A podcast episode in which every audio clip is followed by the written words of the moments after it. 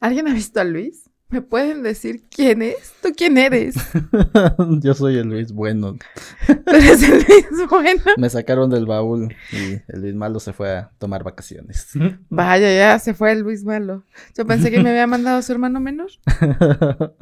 pues no, la verdad es que sí, ya, ya quería rasurarme hace un tiempo. Llevaba dos años, si no me equivoco, ¿no? Este, desde la temporada pasada, donde estábamos a distancia, este, haciendo el podcast y ya quería rasurarme a ver cómo me sentía otra vez. Pues te quitaste 20 años, pero te pusiste 20 kilos de cachete. Sí, sí, sí. Sí, la verdad es que pasa factura la pandemia. Sí, estoy igual, no te preocupes. Así es que la desventaja es que yo no tengo barba para cubrirme la papada, ¿sabes? Pero, bueno, bueno, vamos a empezar con este último capítulo ya del podcast y ahí vamos con la intro navideña.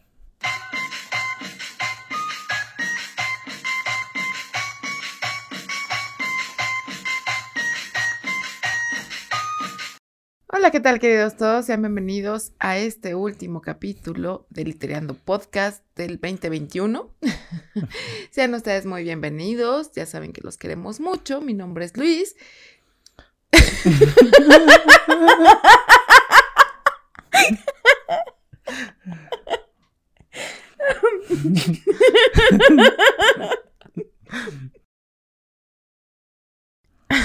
Ya.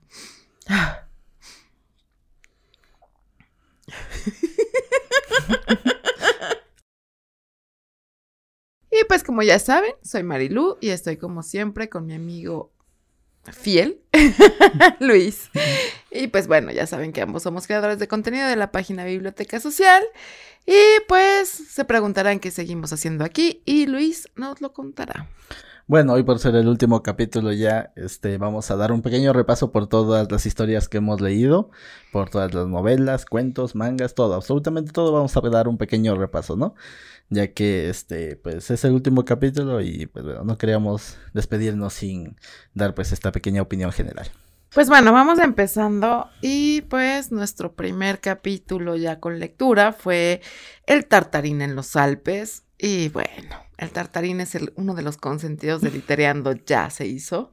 Entonces, pues, ¿qué les puedo decir? Que es una genial lectura, que me encantó, que sigue teniendo esa chispa en, en su segunda entrega como tal. Este, no hemos leído la tercera porque, bueno, está en francés y eh, todavía no aprendemos bien el francés, pero ahí vamos, ahí vamos. En algún momento se los, se los tendremos. Una historia que estuvo a la altura de su primera novela. La verdad, cumplió con todas las expectativas, muy entretenida, también momentos dramáticos muy buenos. Y sí, es un engreído el tartarín de este podcast.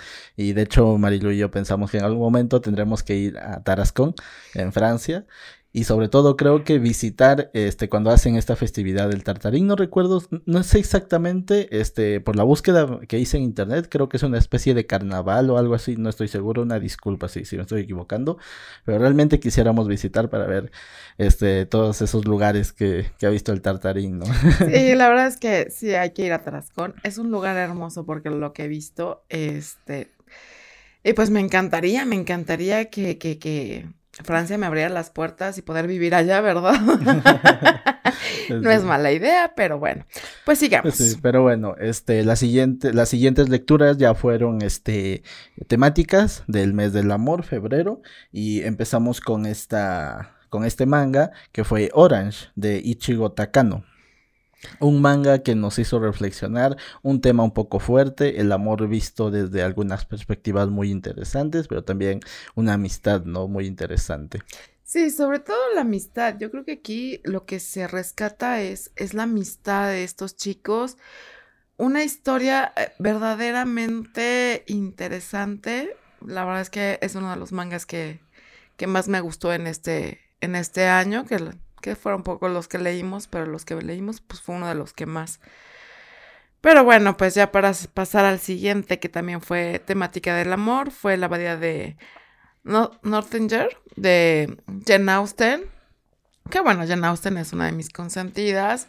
Y a lo mejor algunos se molestaron por los comentarios que hicimos sobre la sátira y que no es una novela rosa como tal una disculpa de verdad, este, si no nos creen, bueno, pues vuélvanlo a leer el libro y entiendan el subtexto.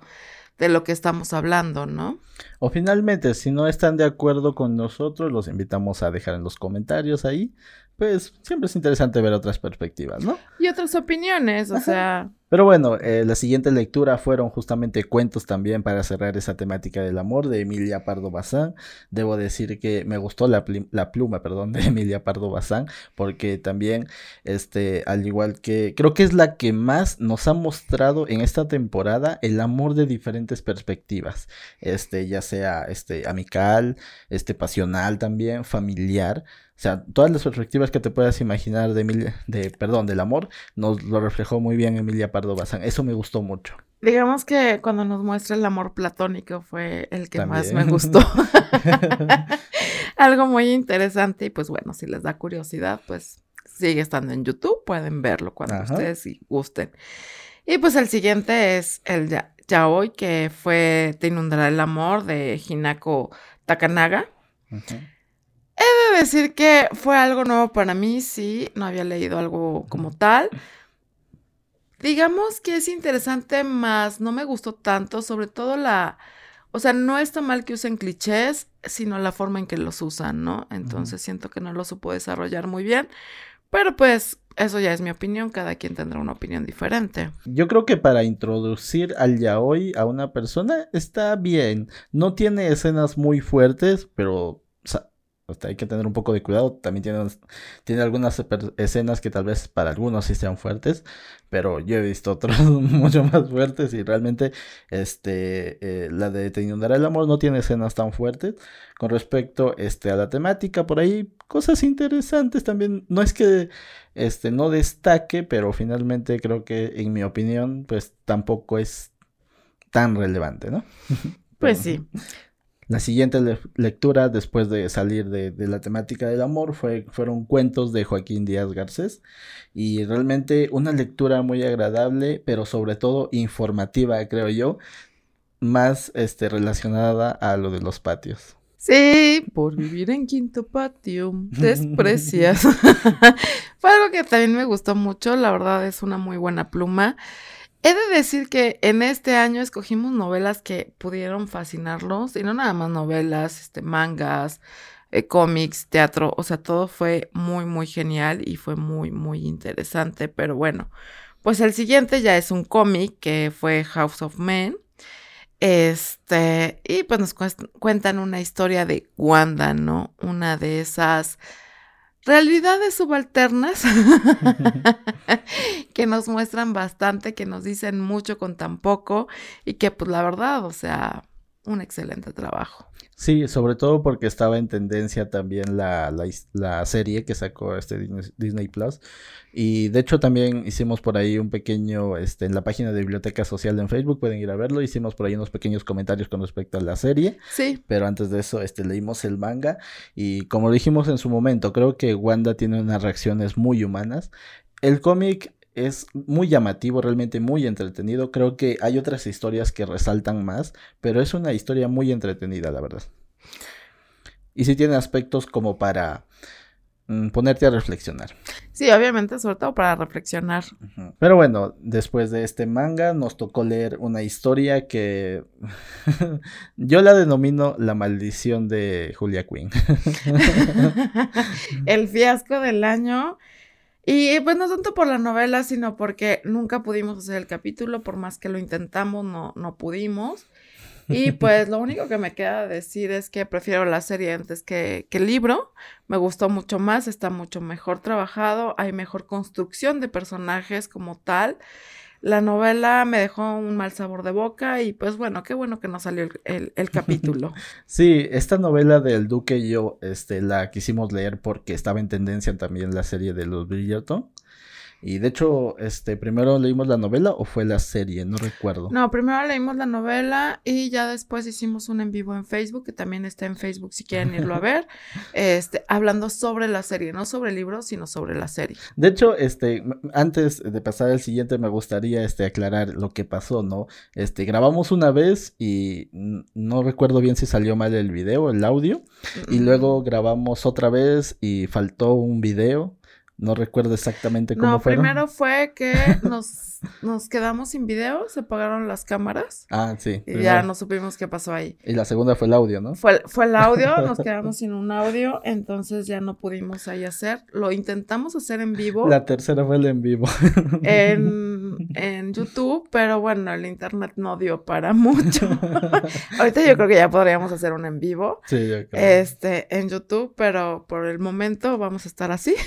Sí, y, y en esa tercera vez que fallamos haciéndolo en vivo, o sea, simplemente nos hartamos y dijimos, pues no queremos este volver a intentarlo porque finalmente fue un libro que no nos gustó. La verdad, o sea, siendo sincero, si a alguien le gusta bien, disfrútelo. Este, no nos gustó el libro, entonces no quisimos volver a hacerlo. Realmente te soy sincero, si hubiese sido este cualquier otro libro de toda esta temporada o cómic o manga, si te hubiese dicho, vamos a hacerlo una cuarta o quinta vez aunque no salga. Pero realmente este el Duque y yo no merecía la pena el esfuerzo. O sea, Sí, la verdad perdón es si soy que sincero. algo hay de eso. Entonces, pues bueno, lo, lo dejamos a- así. Pero este, si quieren finalmente saber nuestra opinión, hicimos en Facebook un en vivo donde hablábamos tanto del libro al mismo tiempo que hablábamos de la serie, ¿no? Y cuál es la diferencia. Más de la serie que del libro, pero Ajá. sí. Pero bueno, pues el que sigue es uno de también de mis favoritos, que es el, el Los disparos del cazador de Rafael Chirves. Oh, qué libro tan más genial, ¿saben? Dejar las memorias, dejar tus recuerdos escritos en un libro y pues de cierta manera aclarar ciertas situaciones es algo interesante. La verdad es que fue un libro que me gustó bastante. Perdón. Pero pues les digo que este año fue mucha genialidad. Y también un protagonista que era igual del complejo que el protagonista del último capítulo, el Luis.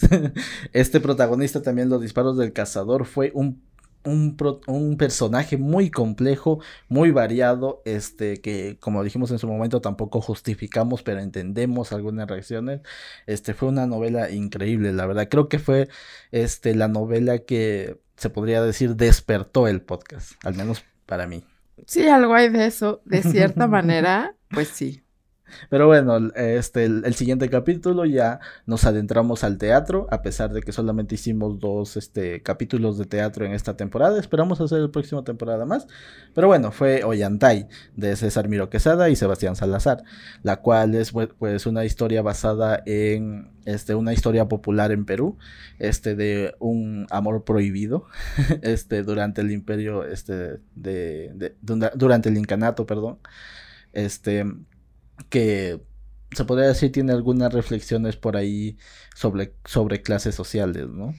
Sí, y una de las cosas que me gustó, sobre todo, que cada puesta en escena me hacía sentir en el lugar como tal, te hace de cierta manera conocer la cultura que, que había en aquellos entonces en, en, en Perú, en Sudamérica, y es algo muy interesante, la verdad es que me encantó. Bueno, de por sí me gusta el teatro, pero fue una obra magnífica, la verdad que sí, y pues después de esto entramos a lo que es pues otra vez temática que fue el Día de las Madres, que empezamos con este poemas de, de Aguirre Fierro, Díaz Mirón, este Gabriela Mistral, este, este Storni y Miguel de Un- Unamuno. La verdad es que son poemas que nos pueden romper el corazón y que al mismo tiempo pues nos hacen valorar a la persona que nos trajo al mundo, que nos dio la vida que es nuestra madre, ¿no? Entonces algo muy, muy bonito. Sí, sobre todo eso, este, volver a valorar, ¿no? Estas, este, la imagen de la madre, realmente poemas muy bonitos en su momento, nos gustaron mucho, creo que por ahí se nos salió una pequeña lágrima, pero con quien sí se nos fueron las lágrimas fue con la siguiente lectura también de la temática del Día de la Madre, que es Sobre mi madre, de Richard Rousseau, que este, si en, si en su momento en el capítulo lo dijimos, la tratamos como novela, es porque este, fue algo que rescatamos mucho de Richard Rousseau, que su estructura narrativa se asimila, perdón, se asemeja mucho a una novela a pesar de que es este autobiógrafa, pero realmente es muy bueno estructurando una novela, la verdad. Eso Sí. es muy rescatable. Sí. Y con respecto a la historia, pues una historia que nos conmovió mucho y sobre todo porque finalmente este Rousseau te dice pues qué había detrás de su madre, ¿no? Sí, la verdad es que sí. Este, muchas veces no, no entendemos o no llegamos a comprender la magnitud de ciertos comportamientos sin entender que puede haber algo más detrás, ¿no? Entonces Rousseau nos lo muestra, fue una de mis favoritas también, me encantó. De cierta manera me sentí identificada y fue algo, la verdad, muy, muy bello. Pero pues después de la temática del 10 de mayo nos vamos con El marido de mi hermano, que he de decir que es uno de mis mangas favoritos. Este, una, la historia es muy interesante y muy buena, sobre todo para que entiendan de aquellas personas que no son, bueno, no es que no sean, que piensan diferente, que sienten diferente a lo que la sociedad dice que es normal. Y pongo sociedad entre comillas, normal entre comillas, porque yo no pienso así. Todos somos diferentes. O sea, al ser individuos nos, individualizamos el pensamiento, las ideas, los sentimientos, el estar, el todo, ¿no? Entonces en esta novela nos muestran mucho eso de cómo es estar del otro lado de la moneda, en la piel de cada persona. Y una de las cosas que me encantó y me fascinó fue la nobleza de, de la niña, de Cana, fue, fue genial, ¿no? Entonces, algo que, que realmente disfruté. Sí, este, para mí también fue uno de mis mangas favoritos en esta temporada y voy a ser sincero, de todas las temporadas que hemos hecho hasta ahora, uno de mis mangas favoritos, sobre todo porque el escritor sabe este, combinar muy bien el guion, este, sobre todo en la parte dramática, en el amor desde diferentes perspectivas también, el amor de pareja, eh, también el amor hacia un recuerdo, pero también ese amor hacia un familiar pequeño que vas conociendo también y también eh, el amor de la niña. O sea, realmente tiene muchos elementos que al final sí me hicieron, este, pues sí, tengo que admitirlo, me hicieron llorar en su momento porque realmente fue muy conmovedora, perdón. Este, pero bueno, vamos a dejar un poquito ahí ese tema. Y vámonos al siguiente, la siguiente lectura fue este Batman año 1 de este Miller, Mazzucchelli y Lewis, que fue una historia muy entretenida, creo que este eh, ver a Batman, este héroe que muchos admiran también ver en una faceta se podría decir nueva, una faceta que mm, ¿cómo decirlo tal vez? Este, una faceta que tal vez es poco conocida, pero realmente muy entretenido el manga. Mira, más que nada no nos muestran al héroe, nos muestran al hombre como tal. El hombre queriendo ser héroe fue genial. Y pues otra de las cosas también, Gordon. es un muy este, buen complemento, de Exacto, muy buen complemento y sobre todo, ¿no? Que a veces ciertas cosas pueden llegar a tentarnos sin no ser lo que parece. Pero pues bueno, nos vamos a Guasipungo de Jorge y Casa. ¿Qué decir? fue una historia que me dio cierta tristeza, me dio cierta nostalgia tal vez, mm, me dejó mucha reflexión, mucho pensamiento y sobre todo ese tipo de comportamiento que tenemos un tanto racista, que qué bueno que esté terminando y qué bueno que estemos pasando página de esto, que estemos comprendiendo que todos somos seres humanos y que a final de cuentas todos sentimos y que no debe de haber una injusticia como tal por ese motivo, ¿no? De hecho, no debería de existir la injusticia, pero al final de cuentas somos humanos y cometemos errores. Sí, este, Jorge y Casa supo muy bien cómo, este, poner la crítica dentro de esas, este, líneas, ¿no? La verdad, muy reflexivo el texto, este, también el final fue un poquito devastador, pero finalmente ayuda a la reflexión. Pero bueno, después de esa lectura nos tocó entrar a la temática nuevamente del Día del Padre y empezamos con unos poemas que fueron de Neruda, de Dios Pesa, Gonzaga Urbina y César Vallejo, realmente este, poemas que eh, nos ayudaron a revalorar también esa imagen del padre, ¿no? Sí, y ver las diferentes facetas, ¿no? De el padre que está presente, el padre que se preocupa y el padre ausente, ¿no? Obviamente. No podía faltar en Latinoamérica. Sí, y yo creo que no nada más en Latinoamérica, yo creo que en todo el mundo pasa, no es nada más cuestión de aquí de Latinoamérica, que nosotros estamos bastante acostumbrados a eso ya, pero pues es darle demasiada importancia a eso, yo creo que nos vamos más y rescatamos más al padre que está, al padre que está siempre al pendiente de sus hijos y que demuestra ese amor y esa entrega por ellos. Entonces en los poemas también por ahí nos dan una pequeña muestrita para reconocerlos. Y pues con la temática del Día del Padre, nos vamos con las 3 de la mañana de Gianrico Carofiglio. He de decir que una novela que disfruté, que de cierta manera me relajé en el tema, digamos que me sentí en un mundo muy, muy interesante, muy ameno, muy, muy añorado como tal, porque muchas veces te gustaría tener una plática así con tu papá, ¿no? Entonces, esa, esa novela me, me encantó, me envolvió me sujetó y bueno, me hizo sentir muchas cosas y reflexionar otras tantas.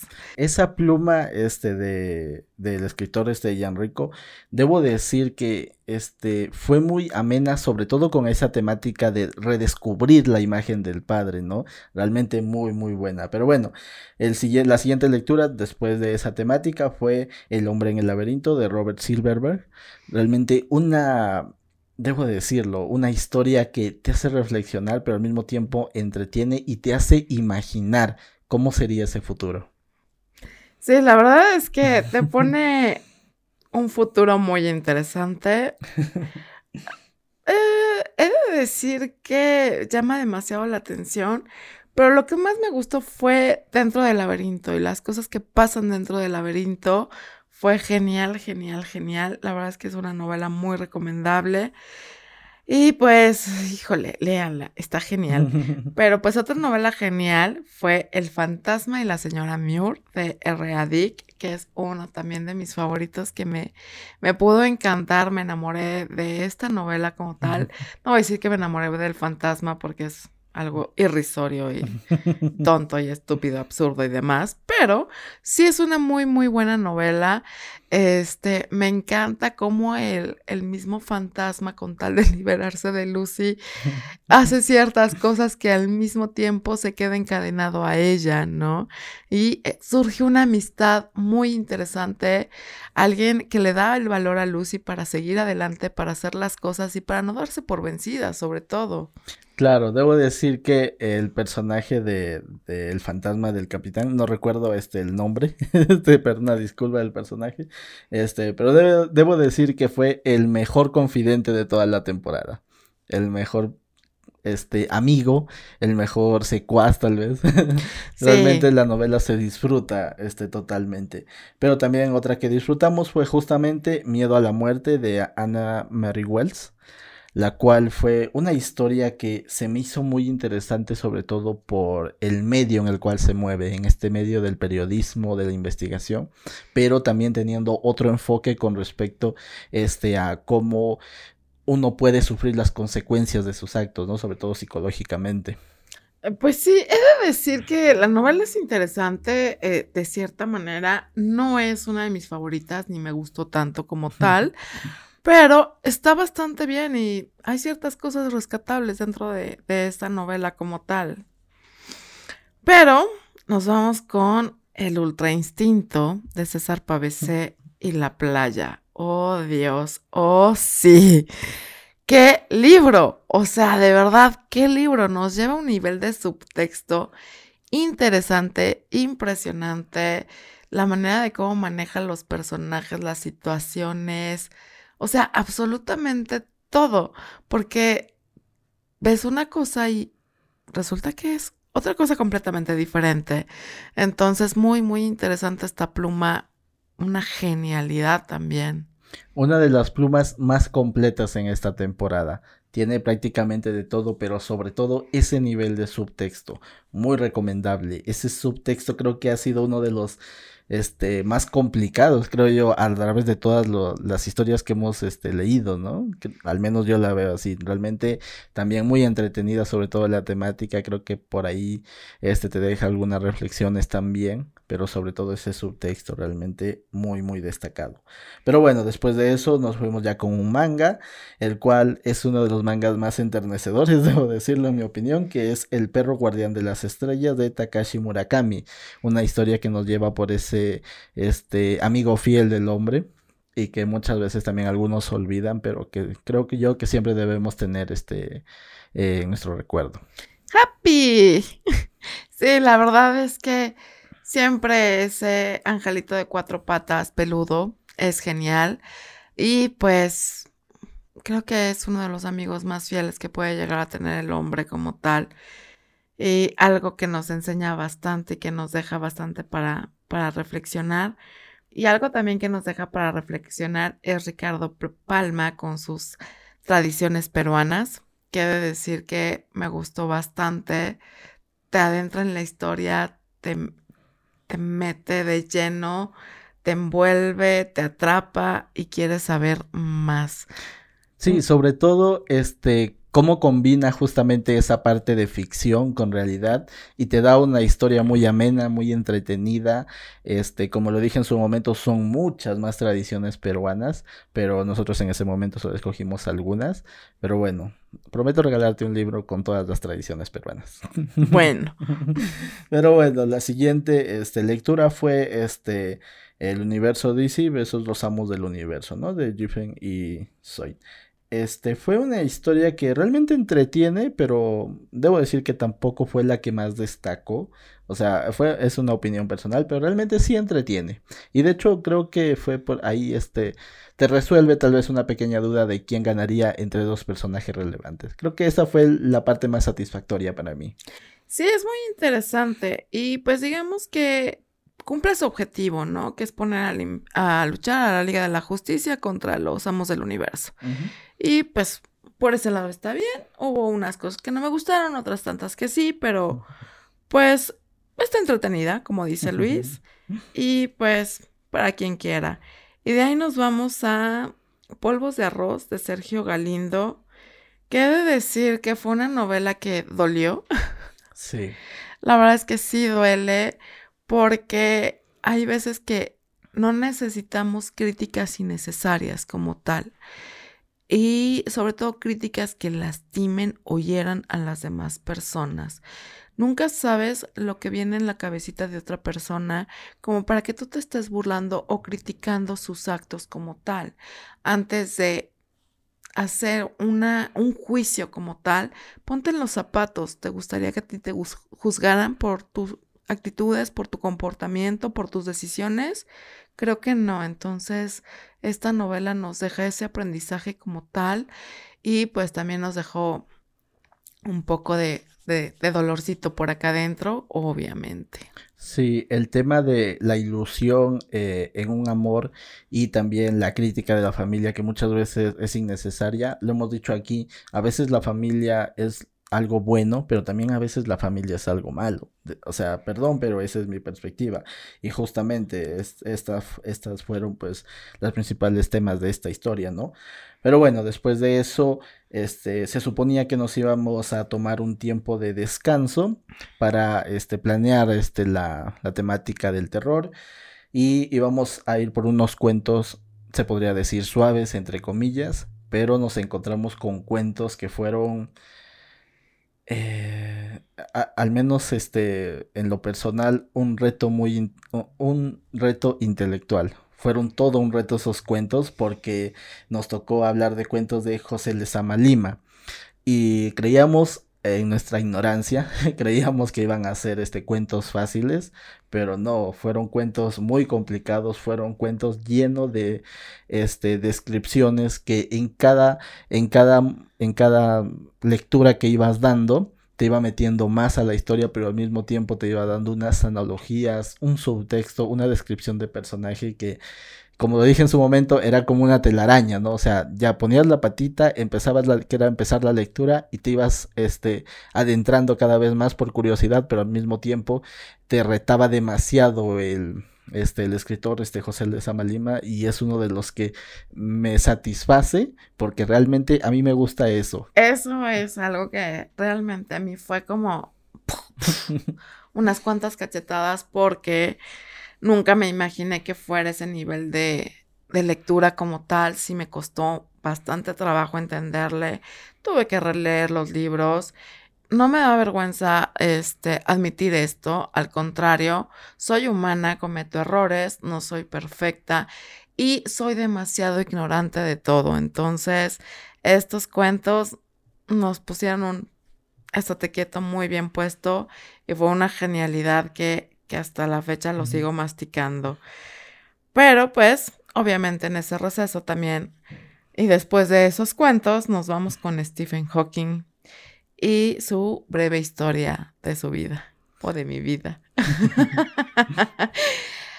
bueno, algo que yo disfruté bastante es un tema que, que me gusta. Este, realmente admiro bastante a este científico no por el hecho de estar enfermo, sino por el hecho de dar a conocer sus teorías como tal y sobre todo la genialidad del personaje que es, porque no es un personaje ficticio, es alguien real, pero es todo un señor, o sea, realmente siempre que hablo de él o que veo algo de él, me deja un buen sabor de boca, me deja una sonrisa, un, un corazón alegre como tal. Entonces, es algo que, que bastante. Sí, como él mismo lo dice en sus propias palabras, pues no hay que tener este pena, lástima o darle todo a las personas que tienen tal vez esta condición, sino más bien este al igual que cualquier otra persona, celebrarle los logros. Y justamente los logros que él tenía eran destacados para su, para su vida, ¿no? Para su carrera también. Realmente reflexiones muy buenas que nos dejó el gran Stephen Hawking. Pero después de eso ya nos adentramos a la temática del terror. Y debo decir, uno de los capítulos que fue muy interesante, muy emocionante en el podcast, porque nos adentramos en el bosque de los suicidas de Gabriel H., este Walta y el Torres. Y fue una historia que en lo personal me gustó la historia, me gustó este el cómic, realmente lo disfruté. Como lo dije en su momento, eh, o no sé si lo, dije, la verdad es que no recuerdo bien exactamente, pero este una combinación muy buena, una dupla muy interesante y sí me gustaría volver a leer algo de él de, bueno, de estos dos este, escritores, bueno, dibujante y guionista en conjunto, ¿no? Sí, me gustaría volver. Sí, la verdad es que fue algo que nos sorprendió a ambos, porque es una historia que tanto la historia con el dibujo se conjugan de una manera inigualable como tal. Y no es por echarle porras, ni porque el Torres nos haya escrito y haya retuiteado. Bueno, nos haya retuiteado, nos haya hecho un pequeño comentario ahí. Un pequeño comentario de que le gustó lo que dijimos. Pero, como siempre lo hemos dicho, nosotros son, simplemente decimos nuestras opiniones, somos muy sinceros en lo que decimos y pues no es por alabar ni mucho menos, simple y sencillamente es nuestra opinión, es nuestro gusto y pues siempre hemos sido muy honestos y sinceros al respecto. Claro, como lo hemos dicho en otros capítulos, aquí tal vez no están hablando con dos expertos, pero solamente somos dos este, lectores que pues vamos viendo que vamos leyendo y damos nuestra opinión, ¿no? Y bueno, esperamos que nos esté viendo el Torres. bueno, si nos está viendo, pues agradecerle por este cómic que nos gustó mucho y bueno. Gracias. Gracias. Y pues seguimos con cuentos de Edward Frederick Benson muy interesantes, sobre todo el de la torre. Sí, creo que es el cuento que más resalta. Sí, la verdad es que ese cuento sí me dejó un poquito tocada.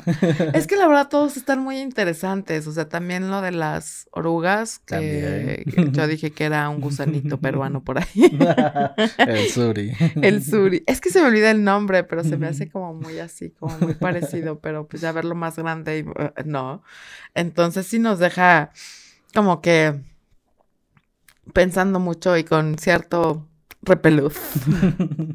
sí, pero bueno, después de esa de esos cuentos muy interesantes también vino este un manga que debo decir para mí también uno de los mangas más resaltantes este de, todas las temporadas que hemos hecho terror este uno de los mangas más resaltantes también que es Panorama Infernal de Hideshi Hino el cual pues nos habla de un artista muy particular. Y como lo dije en su momento creo que yo también expresaría cualquier este trauma o algo psicológico que traiga a través del arte. No necesariamente como lo hizo este artista pero en el arte en general ya veré tus escritos con sangre es de decir que como terror es muy bueno, la verdad una historia muy peculiar, muy particular. No es de mi agrado, como lo he dicho, no soy muy fan del terror, pero sí me dejó como mm, teniendo escalofríos un buen rato y, y, no es algo que yo leería otra vez, pero pues nos vamos con el terror de Arthur Machen o Machen, este, que la verdad me encantó ese, de ese terror como muchos dicen, antiguo y del bueno, que te va adentrando poco a poco al suspenso, que no te aclara y al mismo tiempo sí, y que te deja con dudas y con un vacío existencial como tal. Pero muy bueno. Debo decir que en lo personal noto bastante de dónde este, obtuvo esa influencia Lovecraft, ¿no? Porque sí, este, realmente se nota esa este, esas descripciones o falta de descripciones tal vez en algunos momentos, pero justamente ese suspenso en el cual sabe envolverte este Maquien realmente es muy muy agradable para hacer terror. es muy dentro del terror podría decirlo, ¿no? Es muy agradable dentro del terror. Pero bueno, la siguiente este, historia fue Muñecos Cósmicos de Philip K. Dick una historia que nos llevó a descubrir que no solamente existen religiones populares como el judaísmo, el cristianismo, el catolicismo, lo que tú quieras, no, sino también existen otras creencias, otras religiones y debo decir que la forma como nos hizo investigar este Philip K.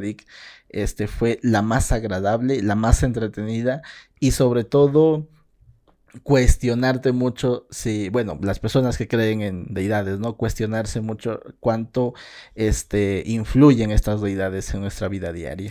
Sí, este, la verdad, eh, yo digo que los dioses pueden llegar a ser mitos como tal, pero también todo lo que es y todo lo que no es también es, pero si es, pues todo lo que hacen ellos nos afecta a nosotros, entonces, pues deberían de dejarnos respirar un poquito y pues soltarnos la mano y, realmente poder hacer lo que nosotros queramos sin que ellos nos guíen como tal.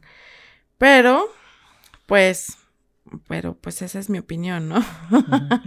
Después de eso nos vamos otra vez al teatro con Mariana Pineda y Federico García Lorca, que de decir, me gustó la historia, me gustó la narración, sobre todo la descripción que hace de los escenarios, la iluminación, eh, el ambiente como tal. Fue un trabajo de García Lorca bastante completo, bastante entregado. No sé qué tanto tenga que ver con, con la realidad. Es, es una suposición más que, que real como tal. Se basa en personajes reales suponiendo que pasó, pero no es no es lo que es. Sí, justamente era lo que decíamos en ese capítulo. Este Federico García Lorca hizo lo que comúnmente se hace y es agarrar pues personajes reales, tal vez por ahí usar algunos rumores, este especulaciones, pero no justificarlo, justamente como dijimos en ese capítulo, simplemente darte a conocer eso y saber llevarlo a un escenario de una manera muy entretenida y sobre todo eh, al menos para mí, fue muy entretenido el aspecto técnico. Realmente Marino sabe que a mí me gusta eso y realmente lo disfruté. Pero bueno, después de esa lectura vino ya el último este, cómic que fue Runaways de Vaughan y Alpona. Este, un cómic que también nos hizo reflexionar sobre el papel de los villanos o supuestos villanos y los padres al mismo tiempo. Y esa adolescencia muy alocada tal vez, ¿no? Sí, sobre todo esa edad que, que no sientes, bueno, más bien que sientes que nadie te entiende y que no sientes ese apoyo de nadie, entonces nos muestran un poquito esa probada, también el pensamiento de los padres como tal, siendo villanos y al mismo tiempo siendo seres amorosos con sus hijos, de cierta manera, es algo muy, muy interesante de ver, pero pues de ahí nos fuimos a lo que fueron cinco cuentos de Margaret Jusserner, que nos dio una cachetada de realidad. Nos dijo, sal de tu burbujita, sal de tu área de confort y mira que no todo es lo que parece, ¿no? Entonces, realmente fue algo muy extraordinario de, de leer como tal y de adentrarte en estos cuentos que uno dice, ah, yo esperaba esto y resultó que no era eso. Y sí nos da un, un golpe de realidad muy interesante una gran variedad de temas este, esta serie de cuentos que pudimos obtener. Este, por un lado, claro, la realidad, por otro lado también creencias vistas desde otras perspectivas. También realmente resalto mucho ese cuento de María Magdalena, me gustó mucho. Pero bueno, eh, la última historia que leímos fue la del capítulo pasado, la cual fue la más egocéntrica con respecto a mí. Y debo, debo sacar el meme de salí en la portada. realmente salí en la portada. Este fue, fue de último momento pero Nudo de Víboras de este Francois este, Muriac fue una historia muy reflexiva, este mm, como lo dije en su momento, no es que justifiquemos al personaje, pero entendemos porque el mismo personaje te dice que es un avaro, es un Luis muy particular, hay que decirlo, este, pero realmente una historia increíble. Mira, una de las cosas es de que cada quien tiene su carácter y cada quien tiene su forma de ser.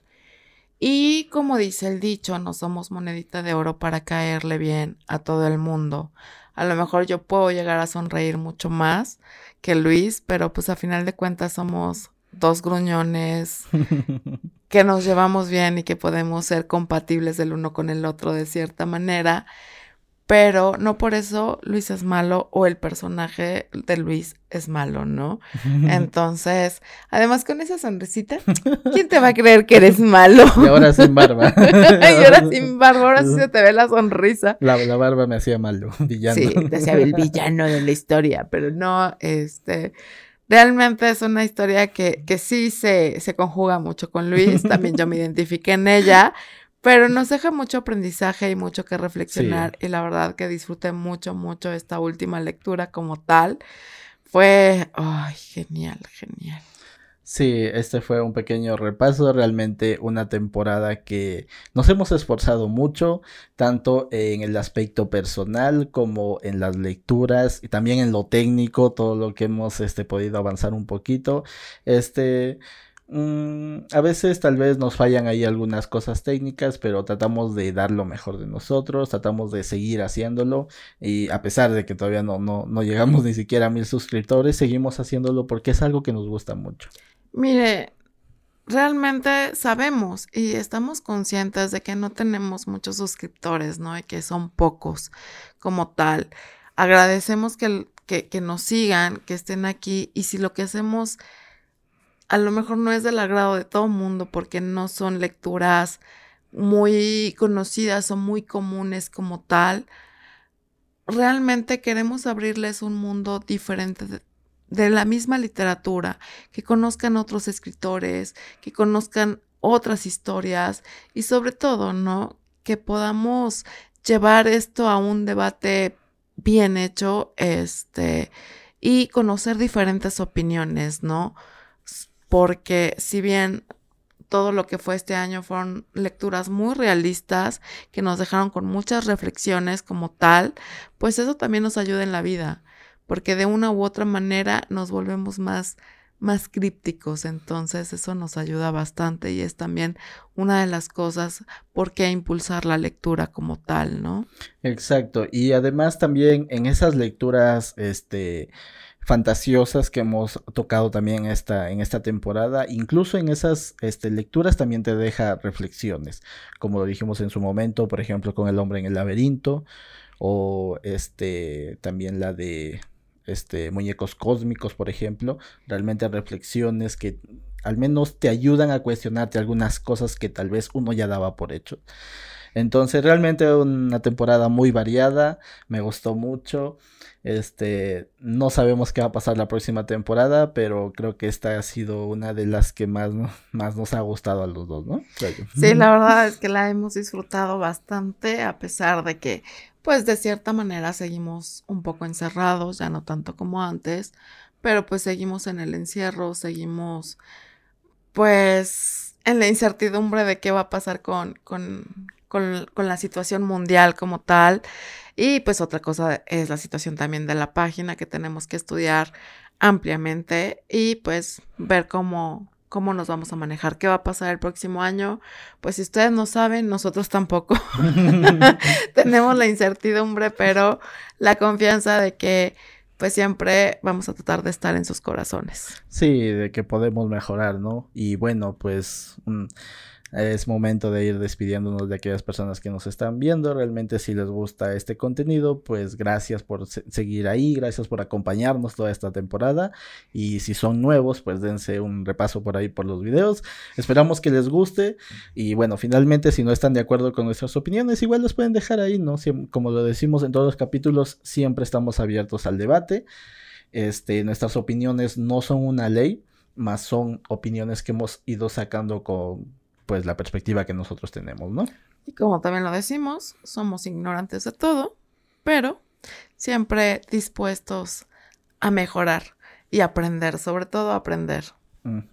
Realmente estas semanas que nos vamos, este, vamos a extrañar mucho este contenido porque como decimos, nos gusta hacerlo, este, independientemente de, de, lo monetario o las suscripciones, todo eso, nos gusta hacer esto. Pero bueno, gracias por acompañarnos esta temporada y por mi parte, bueno, me despido hasta la próxima temporada.